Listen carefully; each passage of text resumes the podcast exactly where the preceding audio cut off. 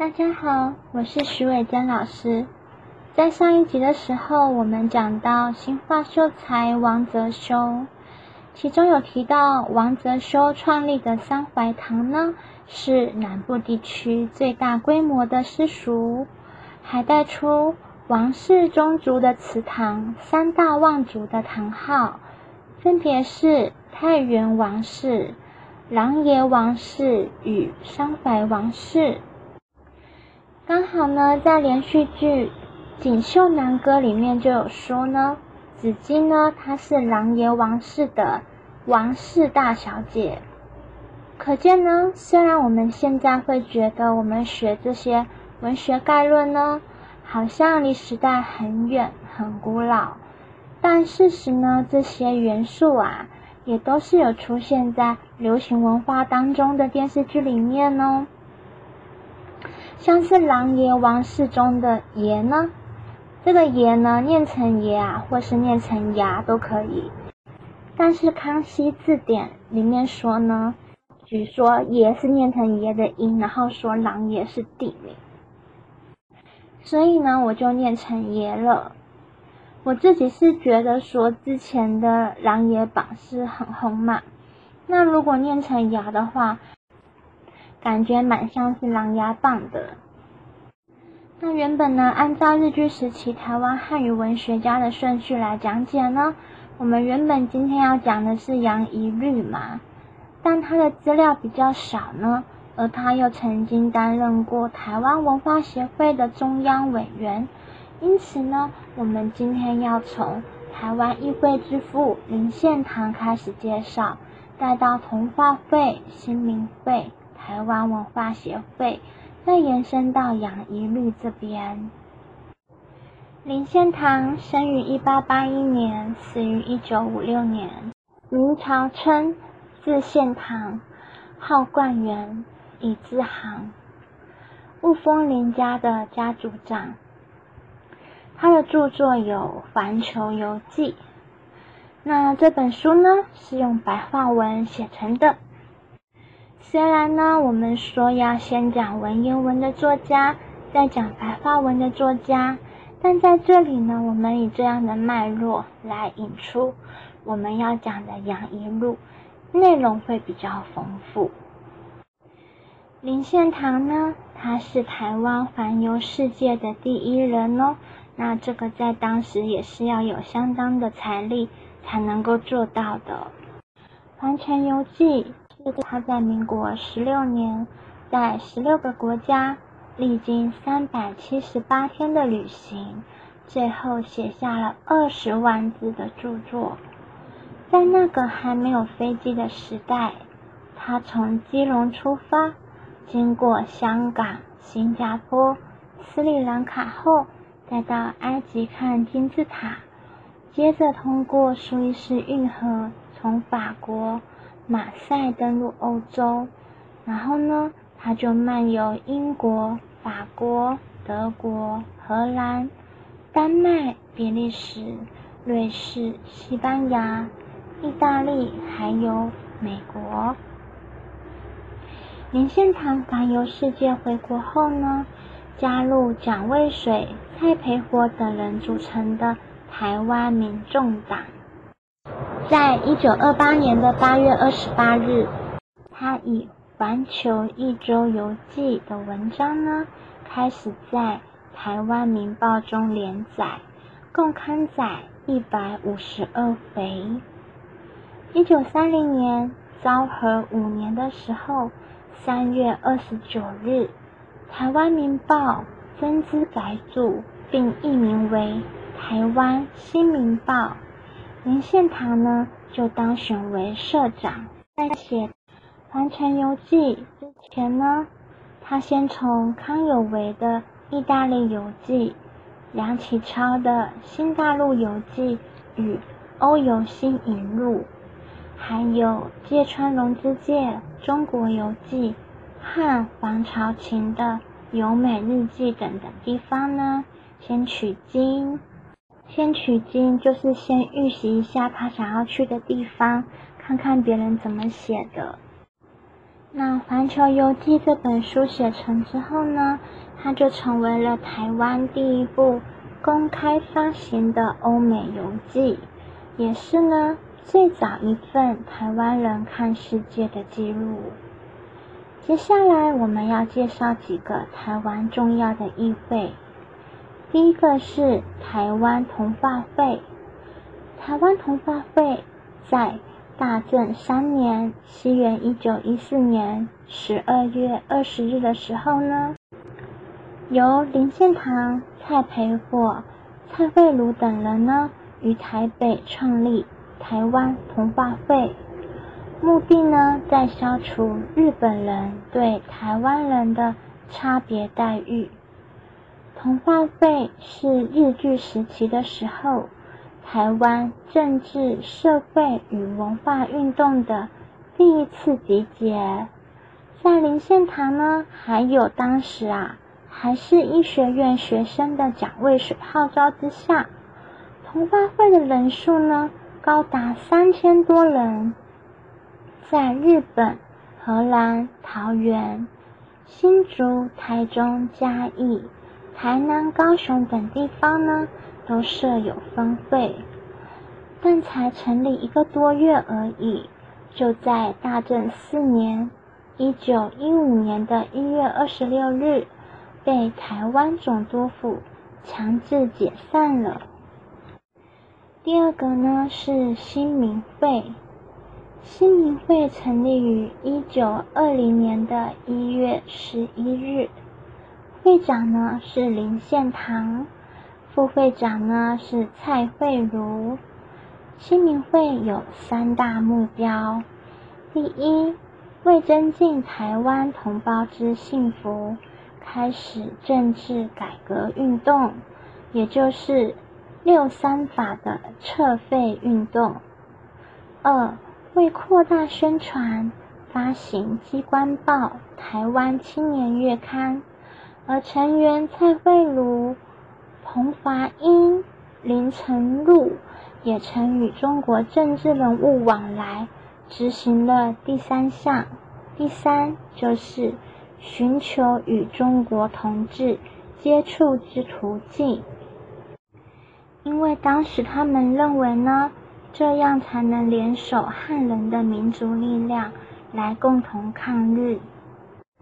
那我们刚说呢，新民会的成立就是为了要撤除六三法。到底什么是六三法呢？为什么要废除它呢？因为呢，六三法它奠定了台湾总督绝对权力的法律基础。台湾总督呢，他原本就已经拥有行政权了。那如果这个总督啊，刚好又是军人出身的话呢，又兼掌军事权。在一六三法的规定，总督也会有立法权和司法权。紧急时呢，可以临时颁布命令，拥有法律的律令制定权。使台湾总督呢。除了原先的民政、军政大权之外呢，更可自行制定只通行台湾的律令，甚至呢可以自由的任免司法人士，真的是大权在握，不受任何的制约。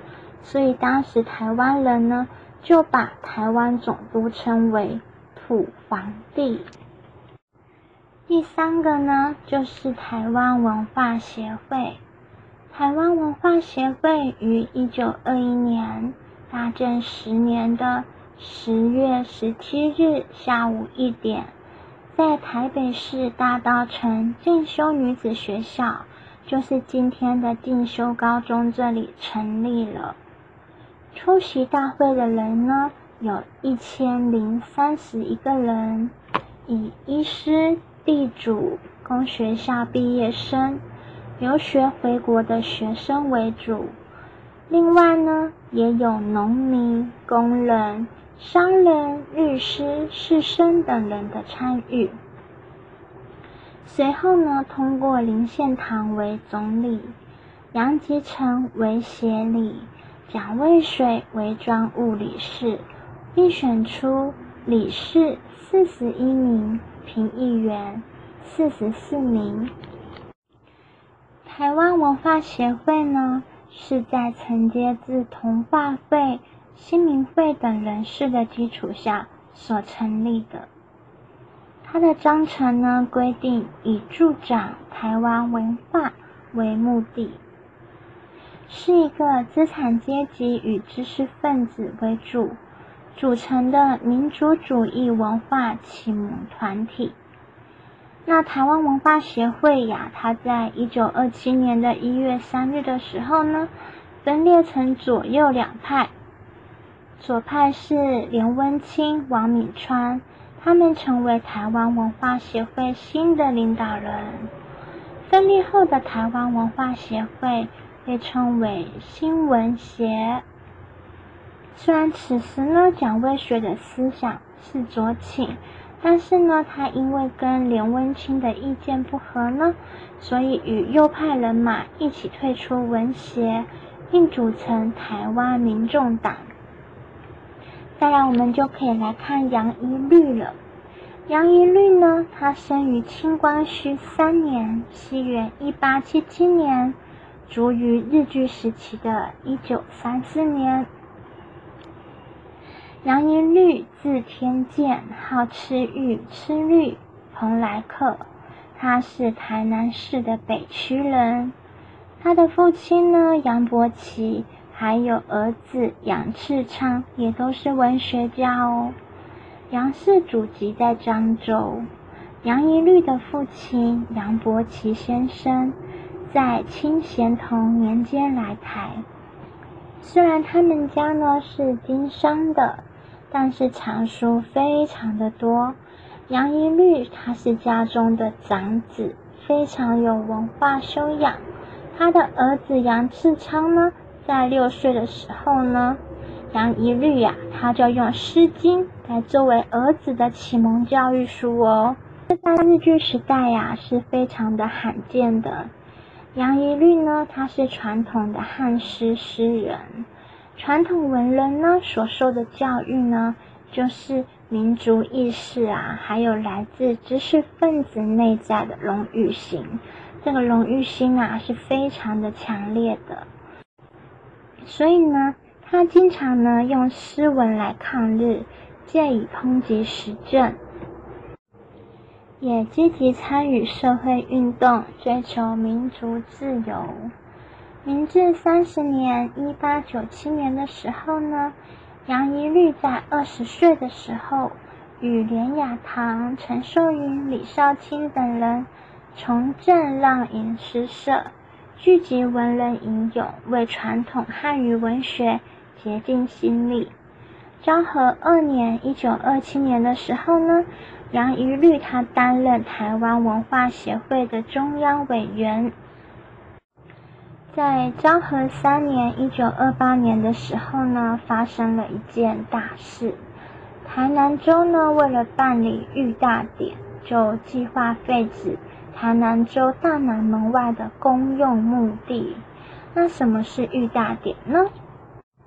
所谓御大典呢，就是日本天皇在继承皇位的即位礼。那在这个即位礼之后呢，要进行一连串重要的仪式，被合称为御大礼或是御大典。但是呢，他们要举行这个御大典的这个目的呢，从明正时期开始呢，就是当地许多居民的祖坟在那边，所以引起了市民的不满。当时呢，台湾文化协会、台湾民众党。工商协会、台南各中青的会代表都一同对抗日本的官方。这个时候呢，杨一律他任职台南新报，他就把这件事情的始末给写出来了。后来呢，杨一律呀，他就与他的台南文化协会的新闻协干部呢，像是王敏川呐、林文清呐。黄天登啊、蔡国兰等人呢，他们都遭到检举，被关起来了。那这件事情呢，就被称为台南事件。杨一律呢，他被关了十个月之后呢，后来因为生重病，才得以保释出狱。我们这一集呢，介绍了林献堂，还有呢三个以林献堂为中心的议会，就是台湾文化协会呢，它是在同化会还有新民会的基础下成立的。这三个议会呢，都跟林献堂有关。然后呢，在一九二七年的时候，台湾文化协会呢分裂成左派的新闻协，还有右派的台湾民众党。那杨一律呢，就是在一九二七年的时候担任新闻协的中央委员。然后呢，在一九二八年的时候呢。在台南事件的时候，这些新闻协的成员呢，他们就被关起来了。另外呢，属于右派的台湾民众党呢，在一九三零年代的时候就已经解散了。在一九三零年的时候呢，蒋渭水逝世，林献堂呢，他就另组台湾地方自治联盟。那这就是我们这一集的脉络讲解了。那之前有说我要出书啊，其实书已经写好了。那目前就是大概要一到三个礼拜才能够上架到电子书的平台。那希望我也可以多多的加油，多多的努力，希望大家可以继续支持下一集的台湾文学史概论第二十一集。谢谢大家，拜拜。谢谢大家的收听，希望大家可以订阅、按赞跟分享。那说明栏有本课的投影片，因为未来有可能会出书，所以影片中的所有资料呢，请大家自己私人使用就好了，千万千万不要拿去盈利哦。好，那就这样子喽。嗯，谢谢你的收听，拜拜，祝你有个美好的一天哦。